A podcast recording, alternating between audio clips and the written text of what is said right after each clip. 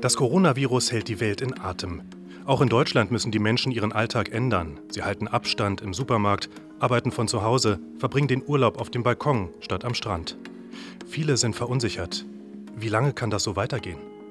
Die Hoffnung liegt in den forschenden Pharmaunternehmen.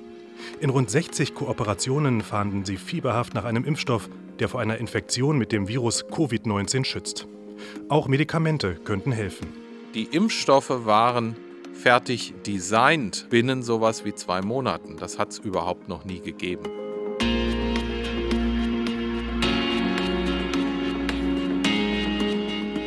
Die VFA Tonspur, ein Podcast des Verbands Forschender Pharmaunternehmen.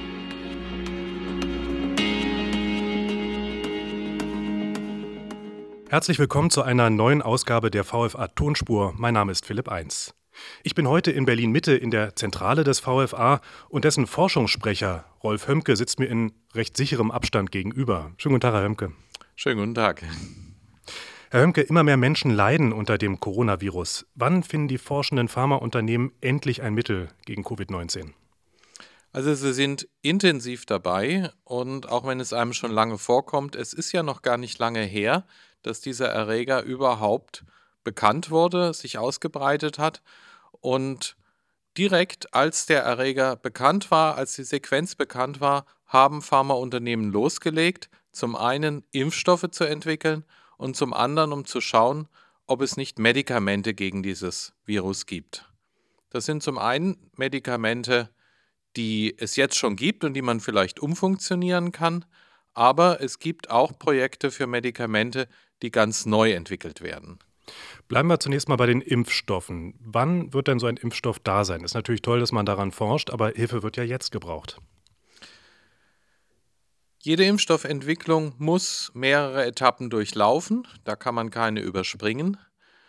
Man muss das Virus analysieren, man muss den Impfstoff designen, man muss ihn dann mit Tieren erproben, dann muss man ihn mit Freiwilligen erproben, dann kann er zugelassen werden und dann muss er massenproduziert werden, damit genug da ist für alle. Das heißt, wie lange müssen wir warten? So, wir sind jetzt bei den meisten Projekten im Stadium der Tiererprobung angekommen.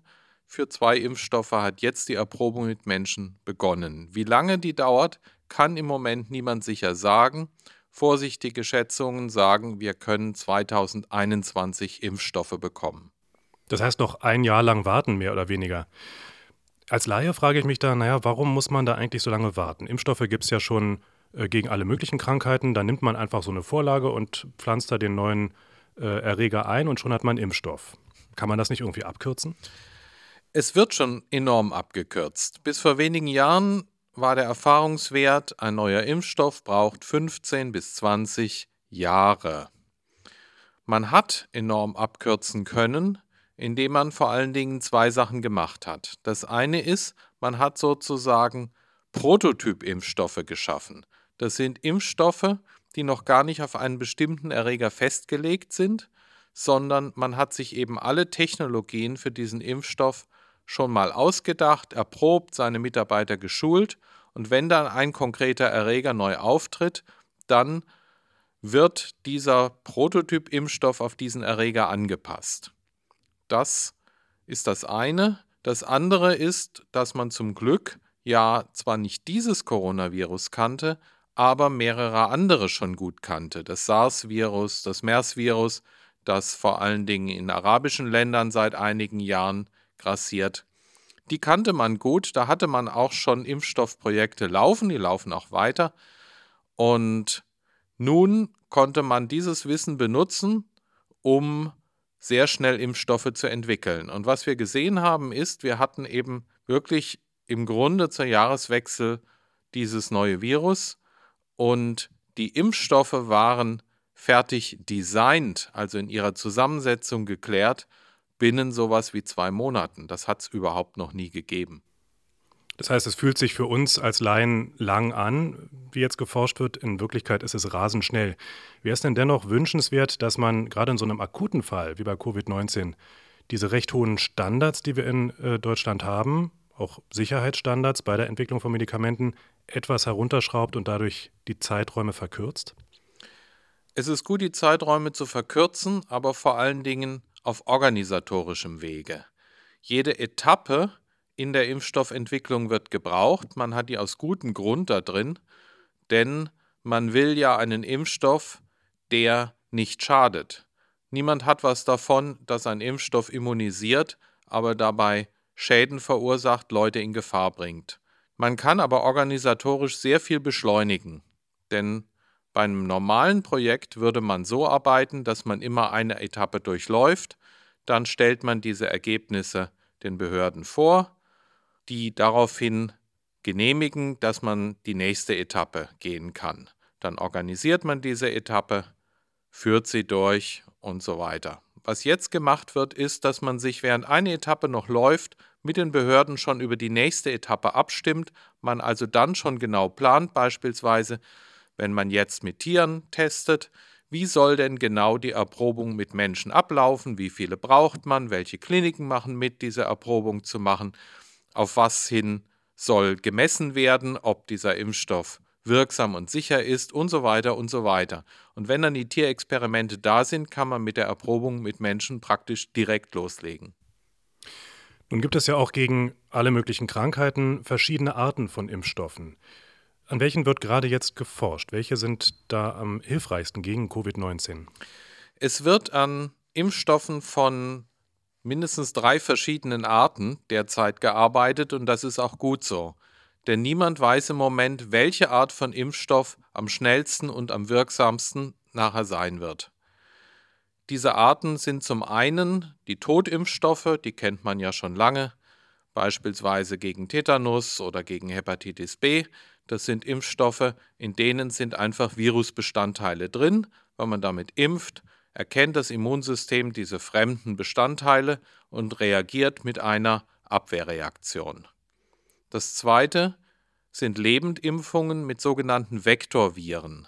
Vektorviren, das sind Viren, die sich zwar im Körper vermehren können, die aber völlig harmlos sind, die machen also niemanden krank. Und diese Vektorviren kann man jetzt mit biotechnischen Mitteln quasi verkleiden als Coronavirus. Sie sehen äußerlich ein bisschen wie ein Coronavirus aus, obwohl sie es eigentlich gar nicht sind. Aber das Immunsystem hält sie für Coronaviren und entwickelt eine Abwehr, hoffentlich eben auch gegen die echten. Der neueste Typ sind genbasierte Impfstoffe. Das sind Impfstoffe, in denen jetzt keine Virusbestandteile drin sind oder keine ganzen Viren, sondern überhaupt nur ein paar Gene aus dem Virus. Auch die kann man impfen. Der Körper muss dann selber diese Gene benutzen, um daraus Virusbestandteile herzustellen und dann haben wir wieder die Immunreaktion wie sonst auch. Das ist die Idee dabei, aber die Methode ist neu und es gibt bisher noch keinen zugelassenen Impfstoff dieser Art gegen irgendeine Krankheit. Nun sagten Sie, es wird an allen Impfstoffen geforscht, an allen Möglichkeiten, ähm, praktischen Schutz herzustellen und auch einen schnellen Schutz herzustellen. Welche Variante, welcher Impfstoff hat da die Nase vorn? Weiß man nicht. Wir sehen, dass im Moment zwei Impfstoffe im Test sind, mit in der Erprobung mit Menschen sind, aber wir sehen, dass eben unter denen, bei denen gerade die Tierversuche laufen, unterschiedliche Typen vertreten sind. Das heißt, im Moment kann man noch überhaupt nicht sagen, welche Impfstoffentwicklung wird am schnellsten zu einer Zulassung führen. Es ist letztlich auch gar nicht so wichtig. Wichtig ist, dass viele Impfstoffe die Zulassung erhalten und hoffentlich unterschiedliche Impfstoffe die Zulassung erhalten, denn nur dann werden wir unter Nutzung der Produktionskapazität der unterschiedlichen Maschinen, die man für unterschiedliche Impfstoffe braucht, tatsächlich genug Impfstoff für eine weltweite Impfkampagne zusammenkriegen. Nun hatte ich gelesen, dass auch ein Impfstoff gegen Tuberkulose womöglich äh, bei Covid-19 ein wenig helfen könnte. Da war ich sehr überrascht. Wie kommt es dazu? Ja, das sind spannende Projekte. Man hat festgestellt, dass eine Impfung gegen Tuberkulose das Immunsystem nicht nur gegen Tuberkulose aktiviert, sondern auch generell in so eine Alarmbereitschaft versetzt. Das heißt, das Immunsystem wird mehr oder weniger auf Trab gebracht. Das Immunsystem wird auf Trab gebracht und kontrolliert dann die Lungen, gründlicher, intensiver auf mögliche Eindringlinge, als es das sonst täte. Und das könnte eben ein Schutz sein für Menschen, die noch kein Coronavirus haben, in dieser Weise dann in Alarmzustand versetzt werden und wenn das Virus kommt, dann trifft es sofort auf eine Antivirenabwehr genereller Art, die der Körper eben einsetzen kann, bis er tatsächlich eine spezifische, gezielte Anti-Corona-Abwehr hat. Wie schnell könnte das gehen mit einer Anwendung? Man muss bei einem Impfstoff natürlich immer klären, wie gut wirkt er. Und das braucht notwendigerweise seine Zeit, denn nicht jeder, den Sie impfen, hat ja prompt in den nächsten drei Tagen irgendwie Kontakt mit jemandem, der Corona krank ist. Das heißt, Sie müssen schon einige Wochen oder Monate beobachten, ob Sie tatsächlich einen Unterschied sehen zwischen denen, die die Impfung bekommen haben und denen, die die Impfung nicht bekommen haben. Das heißt, von welchem Zeitraum könnten wir also sprechen, wenn es doch etwas langwieriger ist? Können wir im Moment nicht sagen. Also das wird äh, von vielen Dingen abhängen, wie viele Freiwillige an diesen Studien teilnehmen, wie oft die tatsächlich in Kontakt geraten mit äh, Corona-Kranken, also wirklich in der Gefahr sind, sich anzustecken. Man muss es einfach beobachten. Aber bei den ausdrücklichen Corona-Impfstoffen muss man von Monaten ausgehen, die man äh, so eine Studie laufen lassen muss. Kommen wir mal von den Impfstoffen weg zu den ähm, Medikamenten. Sogenannte antivirale Medikamente, die können zwar nicht vor einer Corona-Erkrankung schützen, aber sie können den Menschen helfen, die bereits infiziert sind. Wann ist hier ein passender Stoff gefunden? Man hat sehr schnell eine ganze Reihe von Medikamenten ausfindig gemacht, die jetzt schon auf dem Markt sind, die vielleicht in Betracht kommen. Und man hat angefangen, die zu erproben. Man hat das oft in kleinen Studien getan. Da war vielleicht ein Dutzend Patienten, denen hat man es mal gegeben, zusätzlich zu der normalen Behandlung, um dann zu schauen, ob das was bringt. Ähm, man hat allerdings eben wirklich nur wenige Patienten dann gehabt. Man hatte auch keinen strengen Vergleich zu anderen Patienten, die ansonsten genauso behandelt wurden, aber ohne das Medikament. Die Ergebnisse waren uneindeutig. Deswegen geht man es jetzt nochmal gründlich an. Das heißt, es sind jetzt gerade große Studien angelaufen. Groß heißt Studien, an denen dann letztlich mehrere tausend Patienten mitwirken sollen, in denen systematisch ein oder zwei oder noch mehr neue Medikamente verglichen werden mit der gleichen Grundbehandlung ohne diese Medikamente. Also einige Wochen werden wir warten müssen, um da eine Antwort zu haben. Es kommen aber auch immer wieder neue Medikamente dazu, bei denen man jetzt erst die Erprobung beginnen kann. Und wir werden sehen, ob die besser sind als die alten Medikamente, die man jetzt umwidmen will. Das klingt ja aber doch, als ob da zumindest in nächster Zeit doch eine recht realistische Alternative zu einem Impfstoff da ist, der auch schneller verfügbar sein kann in Form von antiviralen Medikamenten. Um vielleicht mal besser zu verstehen, was das eigentlich ist. Wie wirken die denn genau?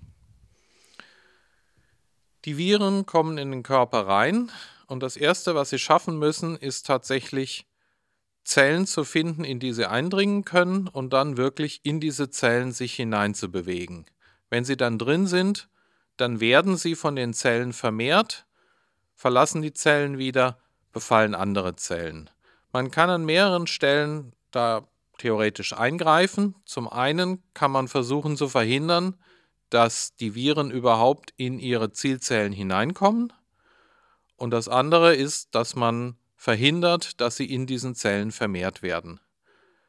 Man hat das schon sehr gut geschafft, beispielsweise bei HIV oder bei Hepatitis C, das sind ja auch Viruserkrankungen. Man hat es auch zu einem gewissen Grade bei Grippe geschafft. Und das sind genau auch solche Medikamente, die man jetzt gegen Corona testet. HIV-Medikamente, Hepatitis C-Medikamente, weitere Mittel, die eben gegen andere Viren auch schon gewirkt haben. Man muss sagen, Virus ist nicht gleich Virus. Ein Medikament, das gegen ein Virus hilft, hilft deswegen noch nicht zwangsläufig gegen ein anderes Virus. Aber man hat sich natürlich genau angesehen, in welcher Hinsicht ist das neue Coronavirus ähnlich zu diesem oder jenem Virus und so hat man dann auch die entsprechenden Medikamente ausgesucht, die man jetzt testet. Es wird aber nicht nur an antiviralen Medikamenten geforscht, sondern auch noch an anderen, zum Beispiel an Lungenmedikamenten, die also gegen Lungenkrankheiten äh, an sich helfen können, und sogenannten Immunmodulatoren. Die sollen eine Überreaktion des Immunsystems verhindern. Was ist davon zu halten? Man will ja eigentlich, dass der Körper eine Immunreaktion entwickelt. Er soll sich ja gegen die Viren wehren. Das Schlimme ist, dass es passieren kann, dass diese Immunreaktion so exzessiv ausfällt, dass die Immunreaktion mehr kaputt macht, als es die Viren selbst je könnten. Und das muss unbedingt verhindert werden. Das ist auch genau das, was wir sehen bei den Patienten, die eben jetzt auf Intensivstation sind und äh, künstlich beatmet werden müssen. Bei denen ist so eine exzessive Reaktion passiert, die die Lunge schwerst geschädigt hat. Das heißt, da ist gar nicht das Virus äh, schuld an deren schweren Zustand, sondern das eigene Immunsystem des Körpers.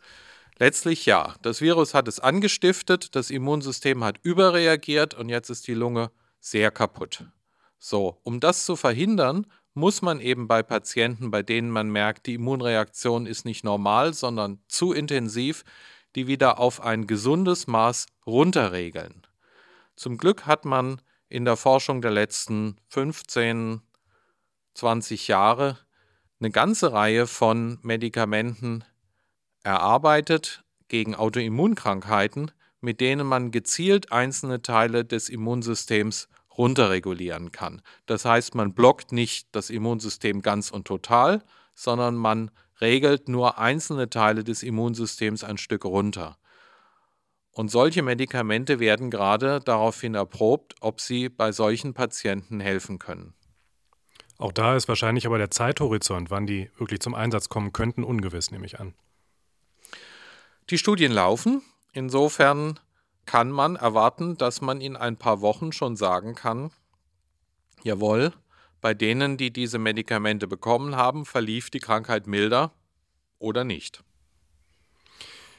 Ich hatte es eingangs gesagt, ähm, es sind 60 Projekte gerade am Laufen, äh, um an äh, ja, Mitteln gegen Covid-19 zu forschen.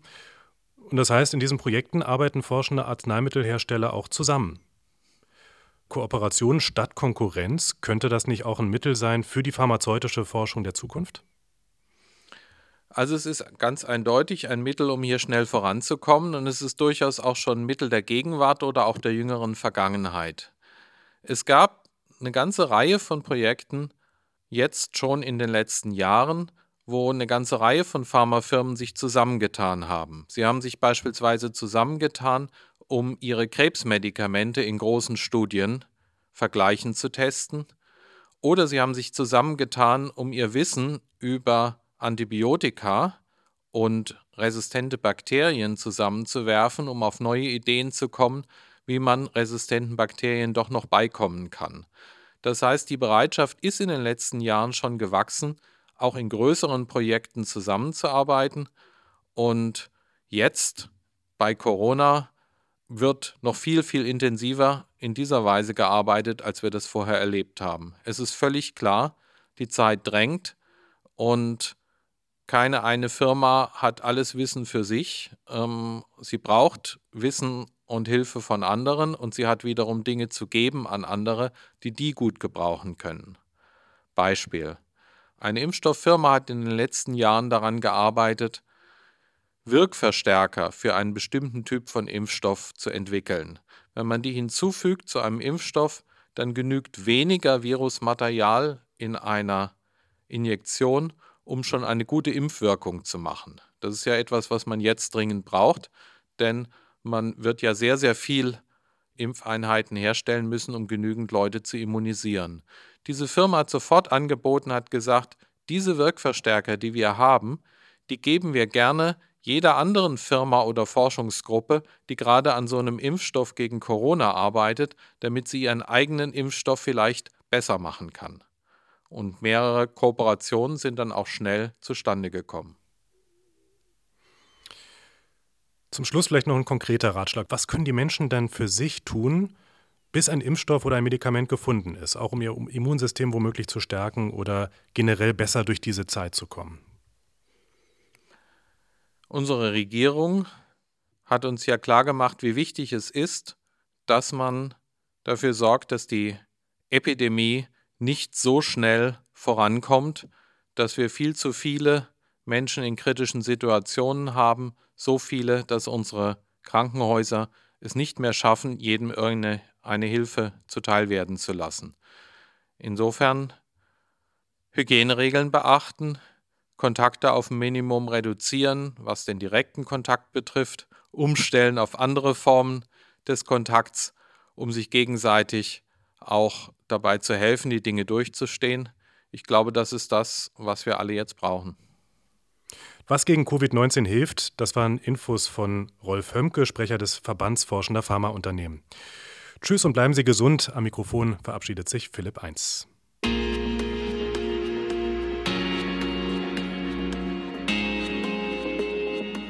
Die VFA Tonspur, ein Podcast des Verbands Forschender Pharmaunternehmen.